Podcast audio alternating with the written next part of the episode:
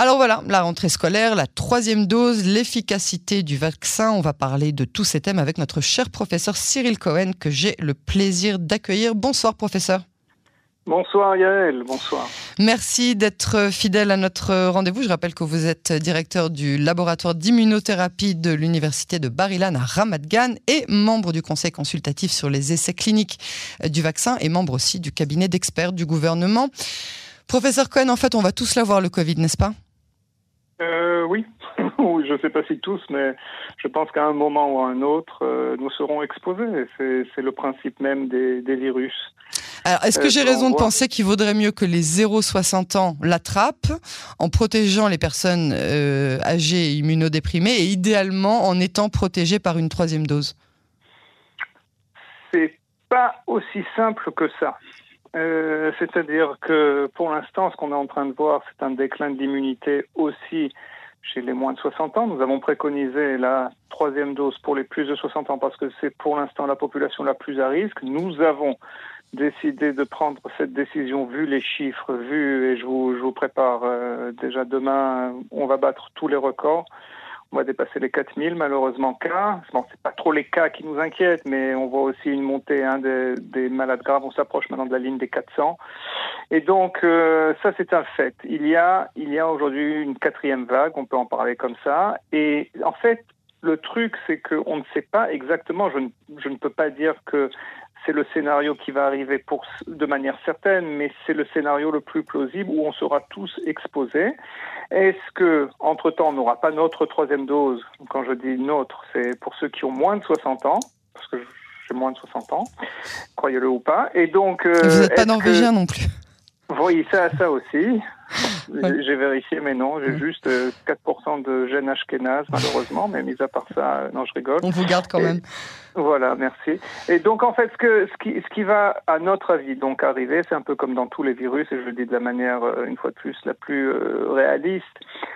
Espérons que nous serons protégés grâce au vaccin et que nous ne ferons pas de formes graves. Et tout, tout doucement, en fait, grâce au vaccin et à l'exposition naturelle, nous serons, euh, nous arriverons à un état qui est endémique, je l'espère. Donc, quand vous parlez de ça, c'est-à-dire euh, l'immunité collective, la vraie Oui, c'est une sorte d'immunité collective. Euh, oui, parce que bon, évidemment, l'immunité collective, c'est un, c'est un, c'est une notion qui est qui pour un nouveau virus est, est, difficile à cerner parce que il faut dire la vérité notre, je dirais, notre société est habituée en général, même quand on parle de la grippe, une nouvelle souche ou quoi que ce soit, c'est quand même proche des souches qu'on a vues les années précédentes. Donc elle est quelquefois un peu plus grave, mais quand même, la majorité des gens dans le monde ont été exposés à la grippe d'une manière, d'une manière ou d'une autre. Et donc, et donc, ce que cela veut dire, c'est que euh, nous sommes, euh, nous avons une mémoire immunitaire qui nous protège. Mais là, c'est la première fois en fait qu'on est dans un scénario d'immunité collective pour un nouveau virus qui n'était pas connu de l'humanité jusqu'à, je dirais, euh, décembre 2019, peut-être un peu avant, si on croit certaines théories sur les, ce qui s'est passé en Chine. Voilà, donc on est en train d'apprendre. On est en train d'apprendre et c'est une des possibilités. Alors, une fois qu'on l'aura tous attrapé, à quel moment les variants s'arrêteront-ils et on pourra éradiquer le vrai danger?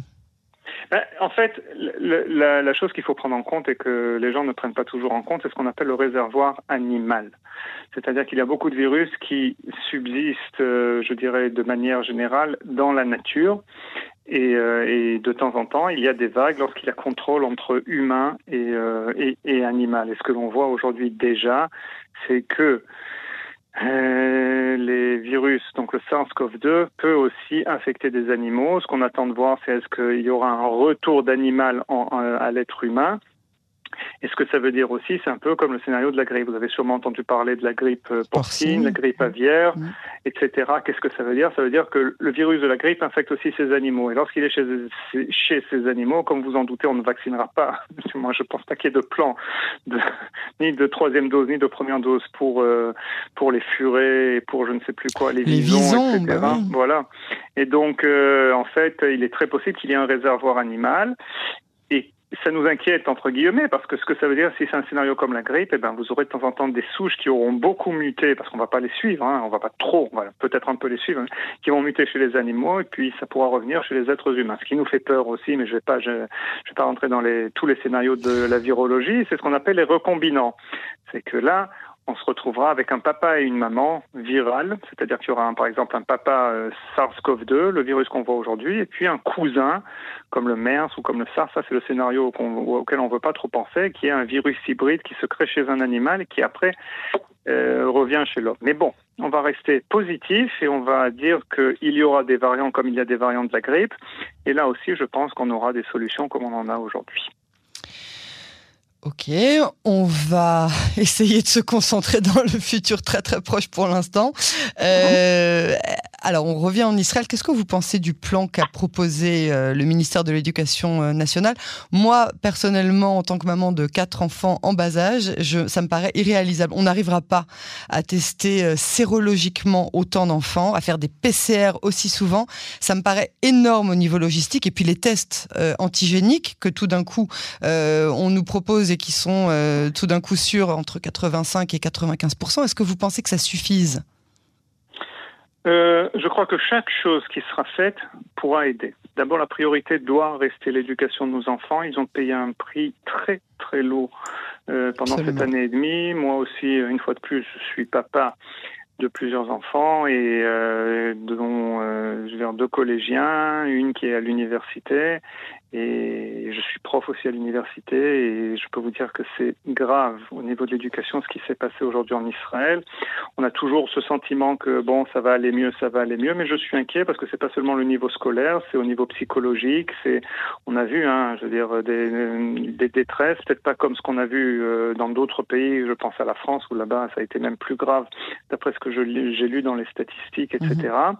Mais je suis d'accord avec vous. Il y a une grosse part qui est, à mon avis, qui va être très difficile à réaliser. Je, le dis sincèrement. Hein. On ne pourra pas faire 2 millions de tests sérologiques comme ça. Euh, c'est à peine si on arrive une fois de plus à faire nos tests PCA. Les tests sérologiques, c'est plus compliqué que ça dans un sens. Dans un sens, les tests rapides, non. Tests rapides, d'accord. Ça, je vous le dis sincèrement. J'en ai déjà fait euh, lors d'une réunion officielle, par exemple, où on nous a demandé euh, euh, avant de rentrer dans une réunion, euh, une réunion avec le gouvernement, de faire un test rapide comme ça pour vérifier que personne n'était infecté. Donc ça, vous le faites en 10 minutes, vous avez votre résultat et ça, c'est très bien. Mais ça dépendra aussi, je veux dire une fois de plus, on va demander aux parents de faire ce test euh, à leurs enfants, etc. Et s'ils sont positifs, Pensez-vous, par exemple, que les parents décideront de ne pas envoyer leur enfant? Je, veux dire, je suis sûr que la majorité, oui, mais il y aura toujours des gens qui vont dire ah bah c'est pas grave, euh, mets ton masque et t'approche pas des autres gosses et puis voilà. Mais d'un autre côté, c'est une autre couche de protection et comme on dit en anglais, je crois qu'on l'avait déjà dit, some protection is better than not. C'est-à-dire si on a une autre couche de protection, ça sera mieux que pas du tout. bien sûr. Alors, euh, est-ce que vous pensez qu'un éventuel euh, confinement au mois de septembre soit utile? ben,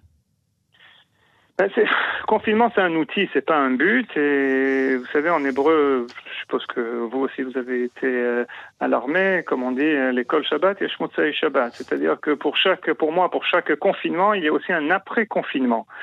Et euh, il faut essayer de comprendre quel est le but de ce confinement. Alors, un des buts, par exemple, ça serait de nous permettre euh, en Israël de vacciner au moins les 60 ans avec cette troisième dose. On attend encore les résultats, ça on ne sait pas encore. On attend les résultats de voir quelle sera l'efficacité justement au niveau national. Ça n'arrêtera pas les transmissions parce que évidemment c'est pas la population. Hein, je veux dire la population de 60 ans et plus, c'est à peu près 15% des contaminations quotidiennes. Le gros des contaminations évidemment c'est les c'est les enfants avec 40% à peu près jusqu'à 20 ans. Et puis on a à peu près entre, je veux dire, les gens qui ont entre, entre 20 ans et 60 ans qui représentent eux aussi à peu près 40% des contaminations. Donc c'est pas le gros des contaminations cette troisième dose. Et, euh, et donc lorsqu'on regarde un peu quand on parle du confinement, ben c'est un outil. Donc c'est soit nous donner du temps pour vacciner, soit aussi donner du temps pour je dirais, remettre un peu les compteurs, je ne peux pas dire à zéro malheureusement parce que là ça, déferle, mais euh, essayer de calmer, je dirais, euh, les contaminations et arriver par exemple à un seuil de 1000 contaminations par jour, une population qui est plus ou moins âgée protégée et laisser en place certaines restrictions, ce qui est très important, pour justement essayer de congeler cette situation. Ça, c'est, je crois, c'est le scénario, mais il faudra penser beaucoup. Je crois que le gros problème que j'ai aujourd'hui en Israël, bon, ça a été toujours euh, au niveau, au niveau des, des décisions qui sont prises, c'est quand même qu'on on, réagit sur la situation qui est aujourd'hui, mais on, ne prévient pas. On, ne fait pas les choses déjà à l'avance. Et je vous le dis sincèrement, le scénario, malheureusement, hein, je veux pas, c'est pas une question d'être prophète ou pas. J'étais pas le seul dans, cette pièce à dire que le scénario qu'on vit aujourd'hui, il y a un, trois semaines, c'est on l'avait déjà vu, on l'avait vu, et puis d'un autre côté, on avait en, face de nous, euh, ben non, peut-être que ça va s'arrêter, peut-être que ça va redescendre, peut-être que ça va faire comme euh, l'Angleterre, etc., etc. Il y a une grosse frustration parce qu'on, nous, on essayait de dire, c'est ce qui va arriver. Il faut se préparer à ce qu'on appelle le worst case scenario, euh, c'est-à-dire le, le, pire. Et si ça va mieux, ben, tant mieux. Et, euh, et, ben non. Et donc voilà. Alors euh, moi le confinement, je suis entre guillemets, je suis pas pour parce que c'est un outil qui est terrible à mon avis. Il faut voir aussi de quel type de confinement on va parler. Mais il faut surtout déjà, si on pense au confinement, il faut aussi penser en même temps à l'après confinement.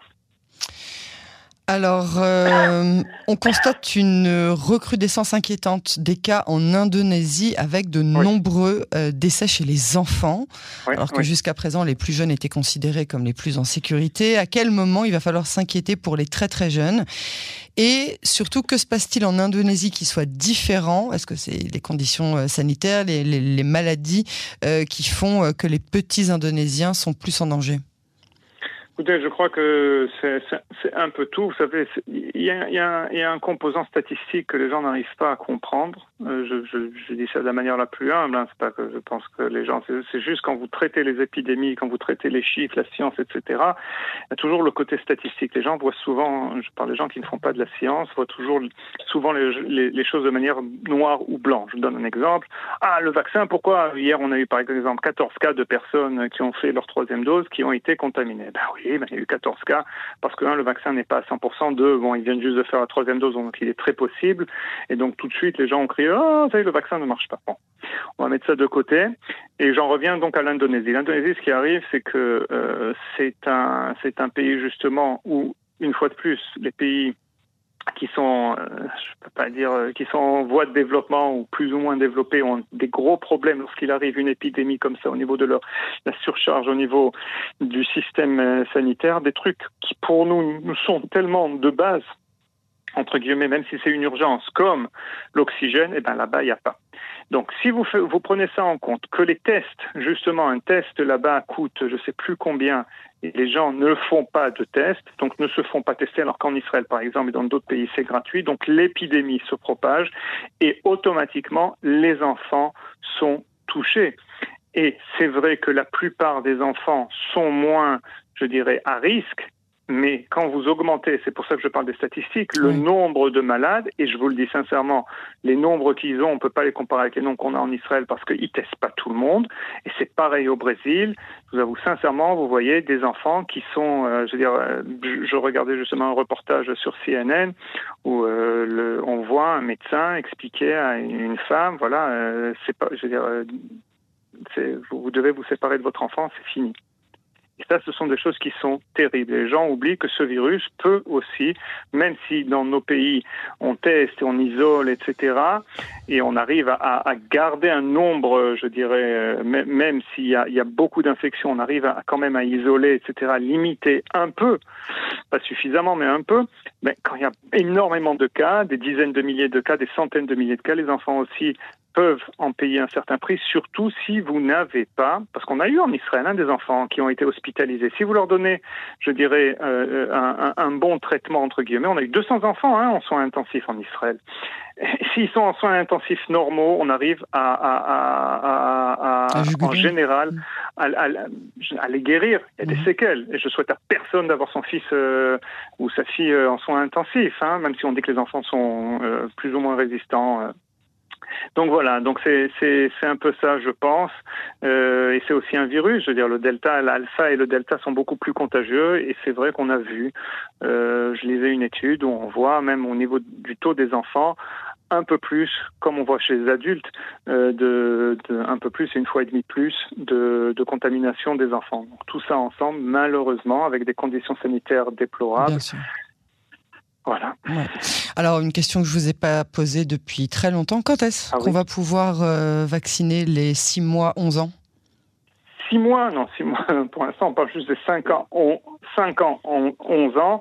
Et, euh, et, les essais, et les essais sont en cours. Euh, et, bon, ça sera la décision de chacun, évidemment, parce que vous savez, dès qu'on dit vaccination, enfants, euh, Covid, euh, ça enflamme les esprits. On se retrouve avec beaucoup de gens qui vous souhaitent la mort quelquefois lorsqu'ils vous identifient avec le vaccin. qui voilà, donc on va on va mettre ça de côté. On va juste dire que mois de décembre, on attend les résultats. Et il faut dire que la FDA a demandé à Pfizer de d'étendre leur leur essai clinique spécialement parce que on parle d'enfants, que la balance bénéfice-risque est évidemment plus du côté, euh, je dirais, euh, risque. Quand on en vient au vaccin, c'est pas là qu'il sera risqué, mais on veut être sûr que tout va bien. Et ce serait une dose, parce qu'en Israël, on administre déjà des doses donc de 10 microgrammes, trois fois moins que les enfants, euh, que, que les adultes. Donc ça, c'était prévu peut-être pour cet hiver. Nous verrons bien. Voilà. Alors, euh, plus concrètement, quand est-ce que vous pensez que les moins de 60 ans euh, pourront accéder à la troisième dose Et finalement, pourquoi est-ce qu'on a fait ça comme ça? Pourquoi est-ce qu'on n'a pas ouvert la troisième dose à tout le monde dès le départ? Ben, J'en reviens à la balance bénéfice-risque, qui est très importante. Voilà. Euh, ces vaccins sont toujours approuvés sous condition d'urgence, bien que Pfizer a soumis son dossier de, je dirais, de, à la FDA pour que ces vaccins, on a déjà plus de, des centaines de millions de doses qui ont été administrées, et donc on connaît maintenant les effets euh, de ce vaccin à, je dirais, court terme, moyen terme, et on commence à les connaître aussi à long terme, quoi qu'on quoi qu'on en dise. Et donc euh, Pfizer a fait une demande officielle à la FDA pour reconnaître ces vaccins, pour ôter le, le mot autorisation d'urgence, soit une autorisation normale, donc un médicament qui a fini toutes les phases cliniques euh, cliniques, etc. Donc ça, c'est une chose. La deuxième chose, c'est que, comme je vous le disais, donc euh, balance bénéfice-risque. Aujourd'hui, ce qu'on voit dans les hôpitaux, c'est que les plus de 60 ans sont majoritaires et sont ceux qui décèdent le plus. 80% plus ou moins des, des réa et des états graves, etc., sont des plus de 60 ans et ils ont moins de chances de s'en sortir. C'est sûr que si vous êtes vacciné, vous avez beaucoup plus de chances que de vous en sortir que si vous n'êtes pas vacciné. Mais quand même, on voit aussi des vaccinés de plus de 60 ans qui sont euh, en, hôpital. Donc, l'urgence, la décision qui a été prise en Israël, et on est suivi maintenant par plusieurs pays, que ce soit l'Allemagne, que ce soit la Suisse, euh, le Canada, on parle déjà, Bahreïn, euh, je pense que les États-Unis aussi. Les États-Unis, l'Angleterre, oui, bien sûr. Voilà, l'Angleterre le mois prochain, etc. Mm-hmm. Nous avons pris la décision de, prendre de donner la troisième dose parce que nous pensions que au niveau sûreté, c'est plus ou moins sûr, et d'un autre côté, ce sera efficace pour les gens de plus de 60 ans. Quand on en vient aux 40-60 ans, par exemple, parce que c'est la tranche à laquelle on pense, il faut attendre, parce que Pfizer a, conclu, hein, ces jours-ci leur justement leur essai sur la troisième dose qu'ils ont fait aux États-Unis. On va voir les résultats qu'on a eu en Israël avec cette troisième dose pour les plus de 60 ans, parce que bon, on va, on va dire, si on voit quelqu'un de 60 ans, on va prendre une tranche de 60 ans à 62 ans, on va voir les effets qu'il y a eu, les effets euh, indésirables, l'efficacité, on va dire, bon, ben, ça, ça sera, je dirais, transposable aux, par exemple, 55-60 ans. Si on, prend cette décision, on commencera peut-être par une tranche de 5 ans, on va voir comment là ça va se passer, puis on va dire peut-être, ok, ben maintenant ça marche bien, on va faire les 50, 55 ans, etc. On va progresser par tranche. Et on va descendre euh, comme, les, comme la fois d'avant. Mm. C'est possible, c'est possible, à moins que vraiment il y ait catastrophe et qu'on qu'on se dise, eh ben, il faut absolument euh, vacciner la population justement pour aider. Donc, moi je vous dis sincèrement, on va avoir les résultats d'ici quelques jours. Ça sera le mois d'août sera dévoué totalement aux 60 ans et puis je pense que d'ici septembre, vers cet automne, ça sera peut-être peut plus tôt, hein, remarquez, ça sera déjà les 55, etc., etc. Mois prochain. Alors, on a opté en Israël dès le début de la quatrième vague pour la stratégie qui consiste à ne pas euh, s'affoler du nombre, même s'il est euh, constamment euh, croissant, de contaminations quotidiennes, mais de cas graves hospitalisés. Tout d'abord, Qu'est-ce que vous pensez euh, de cette stratégie qui finalement a bien arrangé euh, tout le monde? Et d'autre part, euh, je voudrais aussi qu'on s'arrête sur qui sont ces malades hospitalisés. Est-ce que ce sont des, des personnes justement vaccinées, des antivax, des jeunes, des très jeunes, des personnes âgées, immunodéprimées? Et, et surtout, qu'est-ce qu'on peut comprendre de l'étude de ces personnes? Et après ça, je vous demanderai encore quelque chose. Non, il n'y a aucun problème. Donc, au niveau de la stratégie, ben, c'était c'était pas si elle est toujours, mais c'était la stratégie de vivre avec la Covid-19.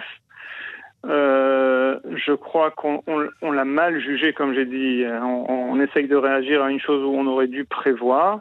Je peux pas en vouloir trop à tout le monde parce que bon, il y a eu différents avis, etc. C'est juste que je crois qu'en Israël, on a, on a, je crois qu'à la différence d'autres pays, on a un peu cet optimisme. Bon, ben ça va aller.